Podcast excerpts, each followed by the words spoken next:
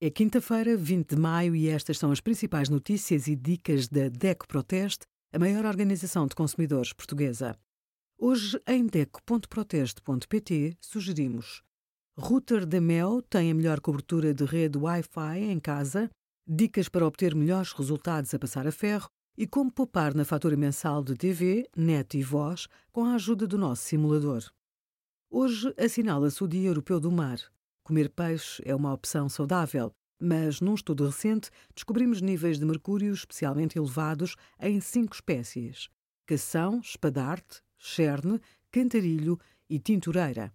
Devem ser consumidos ocasionalmente, porque o mercúrio é tóxico para o ser humano.